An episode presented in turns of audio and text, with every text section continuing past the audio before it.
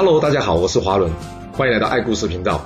我将古文历史转换成白话故事，希望能让大家呢更容易去了解前人的经验以及智慧。那让我们一起来听故事吧。上次我们说到，大楚军的周文部队已经来到这函谷关，接着周文的部队再进一步穿越函谷关，来到细亭，也就是现在陕西临潼戏水西岸之后，他们便驻扎下来，准备与这秦二世展开战斗了。哇！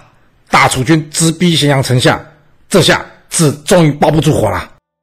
这秦二世一听，怎么可能？乱军已经攻到城阳城附近了。呃，这这该如何是好啊？听到叛军的数量高达数十万人，这满朝官员啊，全部吓得不知所措。就在此时，少府章邯站出来说话了。他说：“启禀陛下，贼军的人数太多了，现在就算是要调拨部队，恐怕也缓不济急。微臣认为，为今之计。”现在骊山服劳役的大批犯人，或许能派得上用场。若陛下您同意，臣建议赦免他们罪，并且呢，发给他们武器装备，让他们有机会戴罪立功，对抗贼军。这秦二世一听，哎，对对对，少府说的对，啊，传朕的懿旨，即刻起大赦骊山囚徒，并且呢，发给他们兵器，让他们戴罪立功吧。那少府，朕就命你们这次剿灭贼军的统帅，你快去办吧。就这样，大秦帝国终于。要正式去面对这场清末民变呐、啊！虽然率领的是临时拼凑的杂牌军，不过就像人家说的，一头狮子率领着一群绵羊，远比一头绵羊率领着一群狮子来的有战力。没错，章邯在领军之后，立即与周文的部队对上。这不论将军本身的武功、行军调阵的阵法阵型，以及士兵的武器装备。章邯所率领的部队与这一路过来几乎没有什么实际作战经验的周文部队来比，很明显的不在同一个档次上面。所以无悬念，章邯旗开得胜，重创大楚军。而大楚军这边算是正式遇上了这传说中的虎狼秦军啊！战败的周文发现两军的实力差距实在太大了，所以他除了快速往函谷关的方向退出之外，并且发出讯息，希望陈王也就是陈胜赶紧出兵救援。然而。就像前面所说的，陈胜请着赵王武臣帮忙，不过武臣却在张耳以及陈驭的建议之下，选择袖手旁观，转向燕代两地扩张自己的势力。眼见着援军迟迟未来，这周文在朝阳驻扎两三个月之后，他急得如热锅上蚂蚁啊！没错，现在大楚军根本就不是秦军的对手，要是张邯再追过来，那他所率领大楚军可能就凶多吉少了。是的，虽然计划的时候要想着最坏的状况。但一旦执行，就要想有没有可能有最好的结果。那你一直往坏处想，坏事通常就会来。那周文会遇上坏事吗？当然了，因为章邯的秦军在整顿之后已经来到朝阳了。哇，不会吧？都不让人休息，来的这么快哦？哪里快？都走了两个多月了。这周文一看，既然没有援军，那怎么办呢？怎么办？只好硬着头皮上啊。诶，真不知道这是什么神逻辑！之前数十万人都打不赢，现在人数明显变少，你还想要赌一把，看看有没有机会获胜？周文兄，这是在打仗，不是赌博好吗？就算是赌，也不会有人在遇到赌神的时候还 all in 的啊！然而，周文听不到我说的，他就是硬将自己与这大伙性命全部赌在这一仗啊！结果，朝阳之战，周文的部队再次遭遇章邯所率领的秦军毁灭式的打击。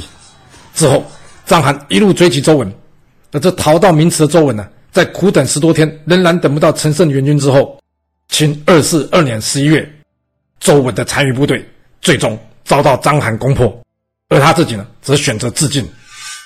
听到章邯攻破周文数十万大军的消息，这对大楚军来说是个不小的打击。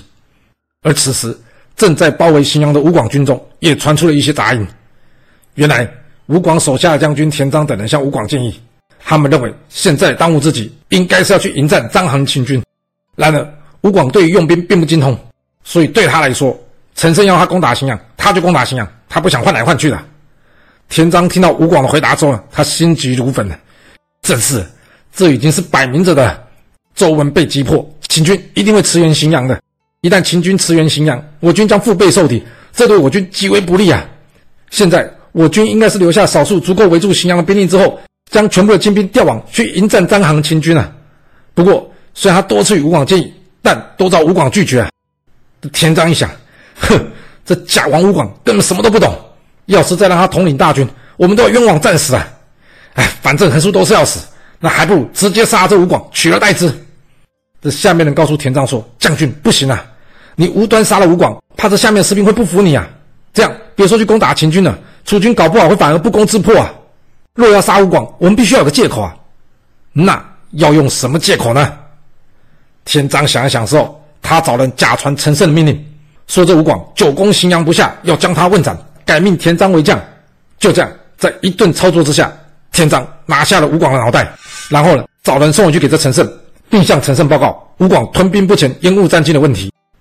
那换做你是陈胜，面对这下属的叛变，你要如何处理呢？陈胜想，先是武臣自己称王，接着这周氏也搞个魏王，再来还有这周文的兵败，要是他现在问罪于田臧。只怕这田臧根本就不会理会他，甚至呢还会自立为王。嗯，也是，这吴广要是不死，将来也该会称王的。田臧解决他，算是帮我解决掉一个难题啊。现在当务之急不是调查事实，而是击溃章邯的秦军。于是他最后决定任命田臧这个叛徒为楚国令尹兼上将军，并按照田臧意思派他去迎战这章邯。在收到陈胜的命令之后。田臧他立刻命李悝等人留守，继续包围荥阳，而他自己则是亲自率领精兵向西，前往这敖仓迎战章邯。而章邯这边在消灭周文，并取得秦二世在派出常吏司马欣以及都尉董翳所率领的上万生力军之后，他也已经决定要率兵前往这荥阳，以解除这荥阳的危机。没想到他没去找田臧，田臧竟然主动来挑战，于是很快的两军在敖仓遭遇上啊！那田臧能击溃章邯吗？田臧很清楚，面对章邯，这绝对是场硬战。毕竟，人家章邯将军头衔又不是用鸡腿换来的。只要看看周文的下场就可以明白了。不过，他相信人多力量大，凭借着大楚军兵力的优势，他一定能战胜章邯的。这一路顺风顺水的大楚军，可能从来都没有想过秦军会如此勇猛。要知道，章邯除了在用兵、阵法、士兵、兵器等各方面条件上，对大楚军形成压倒性的优势之外，另外章邯本人也是武艺了得的。两军交锋之后，这章邯一马当先冲入敌阵，他一阵左冲右突，如入无人之境。而章邯的目标没有其他，那就是射人先射马，擒贼先擒王。他要先解决掉叛军带队的领袖田臧。面对章邯的勇猛，田臧突然间感觉到死神怎么靠得这么近啊！然而，这时候再想说后悔，已经来不及了。没错，田臧还来不及喊撤退，这章邯已经手起刀落，拿下他的人头了。所谓蛇无头不行，眼见主将战死，这大楚军顿时陷入混乱，而秦军呢，则是趁势掩杀。章邯在击溃田臧之后，他马不停蹄，立刻将秦军的箭头呢转向到这荥阳，接着他与荥阳城守李由两面包夹。再次将大楚军的守将李悝啊给击杀掉。随着周文以及田臧部队的瓦解，这大楚军的两支箭头可以说都已经被折断了。所以章邯决定，他要乘胜追击，直捣这陈胜叛军的老巢。不过，就像之前张耳、陈驭所说的，秦军若选择向东攻楚，那这位在北边的赵国将会有机会给予秦军打击。那章邯难道不知道这风险吗？当然知道。不过他认为。现在不太需要担心北方的武臣，这话怎么说呢？那这故事就要改从武臣这边说起了。这武臣在韩广自立为燕王之后呢，虽然他表面上同意了韩广称王，并且送回他的家人，但实际上他则是与张耳、陈驭继续向北方用兵攻击燕国边境。没错，实力就是一切。我不用绑架你家人，我只要打趴你，你就得听话了。尤其是。目前陈胜大军还在函谷关以及荥阳与秦军战不可开交，他根本没空理我。我不趁现在解决掉你，那要等什么时候啊？所以武臣对北方燕国积极展开用兵。由于战事发展的还算顺利，这一天这心情轻松，武臣想说：“哎，干脆趁着空闲来出去放风走走，轻松一下。”哇，有没有搞错啊？在打仗哎，还出来放风？你不要命了吧？是的。这出去放风武臣啊，意外的被燕军给抓到。这燕国将军一看，哇，真的假的？中大奖了吧？于是呢，他将赵王武臣给囚禁起来，并且放话要求赵国割让一半土地，才肯释放这赵王回去。面对这突如而来的状况，那赵国该怎么办呢？还能怎么办？老大都被抓了，只能派出使者去跟燕国谈呐、不过惨呢，因为这派出去的使者呢，全部都被杀了。看来燕军似乎不懂得两军相争不斩来使的规定了、啊。反正燕国那边现在就是一句话：除非你赵国割地，其他一律免谈。哇，这可把张耳跟陈驭急得不知道该怎么办了、这两人一想，韩广也有够绝的。他自立为王，赵王不但没有怪罪他，还送他的家人归燕。没想到他现在竟然这样狮子大开口，可恶啊！干脆我们率兵将他的燕国给灭了。讲是这样讲，不过现在赵王在对方手上，人家说投鼠忌器，要是我们出兵攻燕，只怕这战争胜负都还没有结果，这赵王就已经先受命了。哎，这该怎么办是好啊？毕竟这件事不能拖啊，因为这时间拖得越久，对赵国就越不利啊，而且。拖久了还会有另外一个问题，那就是一旦时间拖久，就算将来赵王能平安回来，他也很可能会怀疑我张耳跟陈驭两个人的能力啊。不过现在想这些都是多的，因为对方现在完全是拒绝谈判，这该如何是好啊？而就在这时候，有一个伙房的士兵听到这状况之后，他跟同袍们说：“让我去救赵王回来吧。”大家一听，去，人家张耳、陈驭都没办法，你一个打杂的，能有什么办法？别做梦了。那还有啊，这派出去的使者已经死了十多个了，你别去找死吧。然而，这伙房士兵并没有听大家意见了，他还是跑去燕国军营，希望燕国呢放了这赵王回来。哎，一个伙房士兵都敢过来，这下燕国的将军可好奇了。诶，赵国是没有使者吗？怎么会派个做饭打杂的来呢？这士兵不理会这将军问题啊，他只是自顾自的跟这位燕国将军说：“将军，您知道我来的目的吗？”这燕国将军一听，废话，你不就是来要我放了赵王了吗？这士兵接着问：“是啊，但是在这之前，我想请问您，您知道张耳跟陈驭是什么样的人吗？”这燕国将军一听，你这话什么意思啊？这两人不是你赵国的贤人吗？这士兵接着说：“啊，那你知道他们俩现在正在想什么吗？”燕国将军一听，他笑着回答说：“我想他们现在应该是在想要如何救回这赵王吧。”不过我猜他们俩也没有办法了，哈哈哈，听到这，这士兵也笑了起来。这燕国将军看，哎，我笑就算了，你跟着笑有什么好笑的？这士兵跟着燕国将军说：“将军，这燕军之中也有不少当初与赵王共事的人，你随便找几个人问一下就知道。当初赵王北掠赵地的时候，他仅靠张耳、陈驭的嘴，就轻松拿下赵地十多座城池。请问这是赵王的功劳？”还是这两个人的功劳。若赵王能称王，那要是有机会，你认为张耳、陈余两他们不会也想称王吗？当初他两人之所以不称王，考量的是因为赵地还没有安稳，而后面还有称王的威胁。但现在不同啊，赵地已经获得控制了。那你觉得他们还会希望这赵王回去吗？没错，他们俩现在想的是要如何平分赵国。根本就不是营救赵王。您只要想，明知派的使者无效，却一连派出十多人来，这是为什么？为的就是要激怒您杀了赵王。一旦您杀了赵王，他们两个就可以平分赵国，之后再以为赵王报仇为名，联手灭了燕国，瓜分燕国。那我请问您，若赵国倾全国之力攻燕，您有战胜的把握吗？这燕国将军一听，他背脊发凉。哎，这么说有点道理哎。哎，怪不得张耳、陈驭这两人磨磨蹭蹭的，不好好跟我谈。这士兵接着说了：“将军，为了燕国好，您放赵王回赵国吧。一，赵王会感谢燕国，应该不会再对燕国用兵了。二，经过此事，赵王与张耳、陈驭已经有了心结，他们自己要解决问题还不少，也没有空去理燕国了。”才对燕国安全的最佳保障啊！这燕国将军一听，哎，也是啊，我这次来的目的呢，是要阻止赵军攻打燕国，只要完成这目标就行了。于是他决定，啊，好吧，就照你说的，我放这赵王回去，让他与张耳、陈驭去狗咬狗吧。就这样，赵王武臣平安的回到了赵国。嗯，听完之后有没有觉得这火方兵很厉害？果然，高手都是隐藏在民间。才不是这样嘞！现实是很残酷的啦。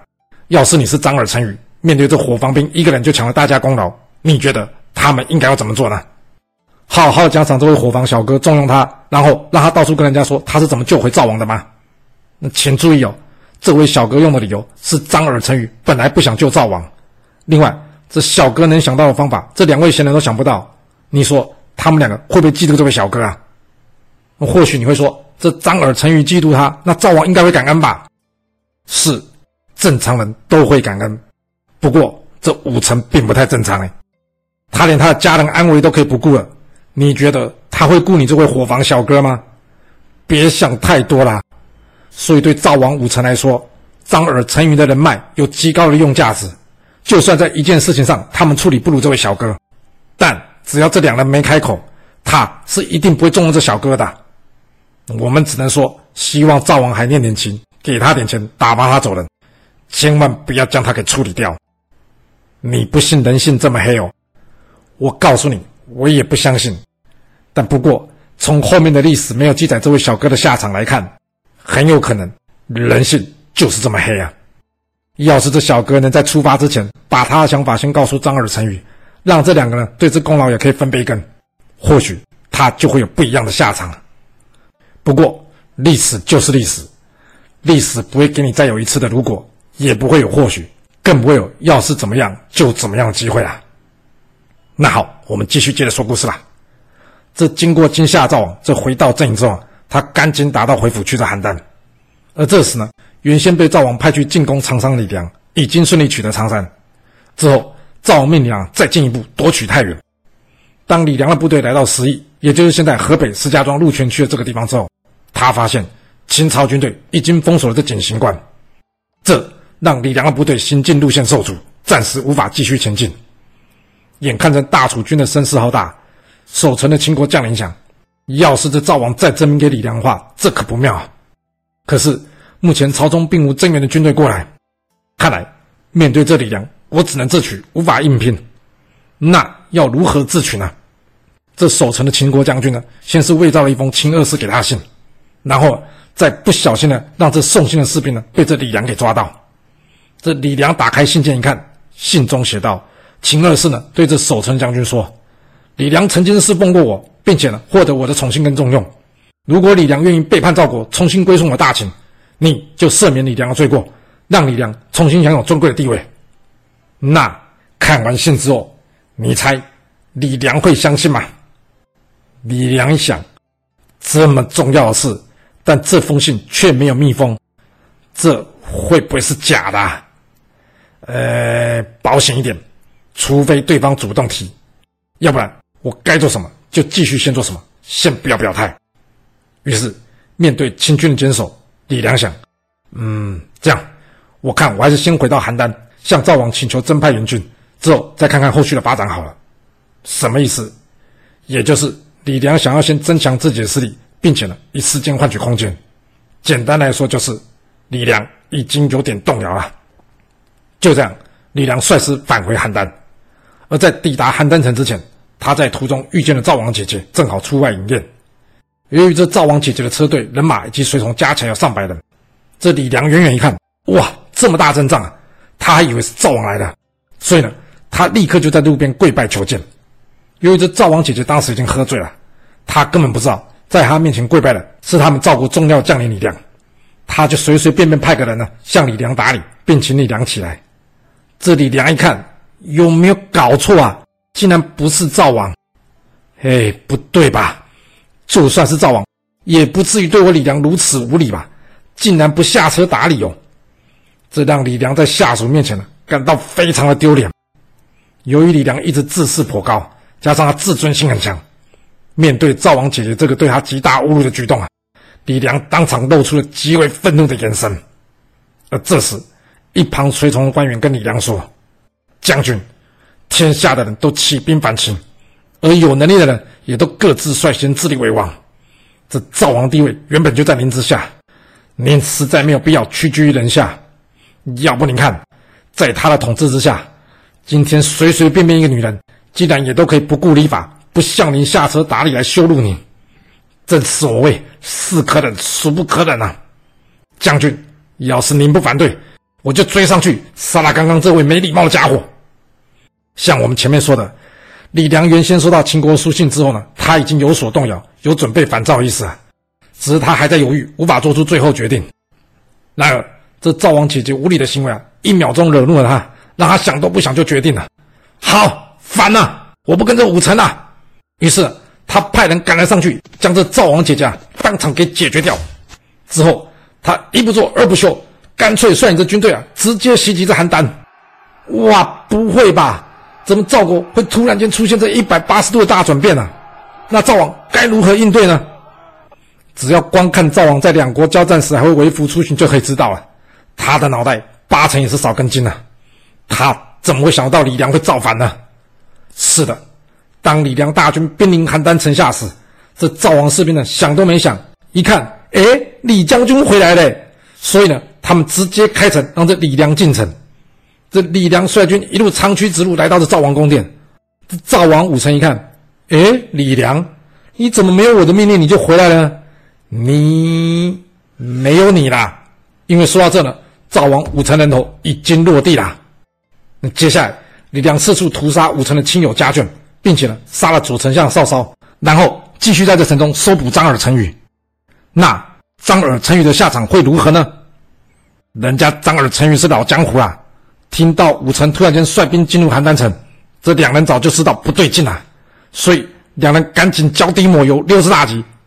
两人在离开邯郸城，确认李良造反之后，赶紧举起赵国大旗，吸收原先武城下面的居民过来，准备对抗李良。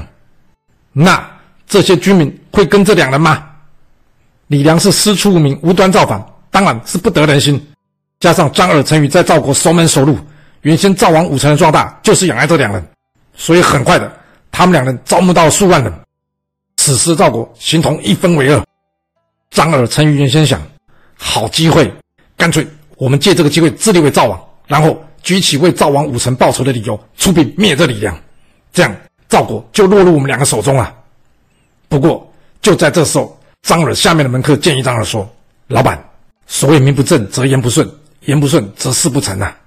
您与陈驭都是以前的魏国人，也就是外地人呐、您若一旦称王，难免会引起有心人士会利用这点来打击你们，并且进而挑战你们在赵国正当性。这将会是一个将后极难处理的棘手问题。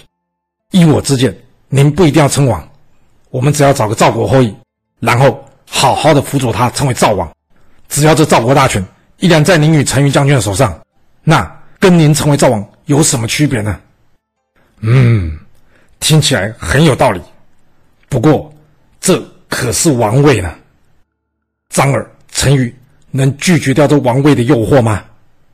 而赵国接下来又会出现什么样的变化呢？这故事会如何的发展呢？我们要下次才能跟各位说喽。好啦，我们今天就先说到这。若喜欢我的故事，要麻烦您记得动动你的手指，给我五星评价，或是点赞、订阅、追踪以及分享哦。当然，也欢迎您留言分享你对这一集的想法，或是你也可以请我喝一杯咖啡或是饮料，让我有持续创作的动力。其实历史就是顶层阶级的生活记录，了解顶层阶级的思考逻辑以及做法方式，我们就有机会改变自己的未来。谢谢您来听我说故事，我们下次再见喽。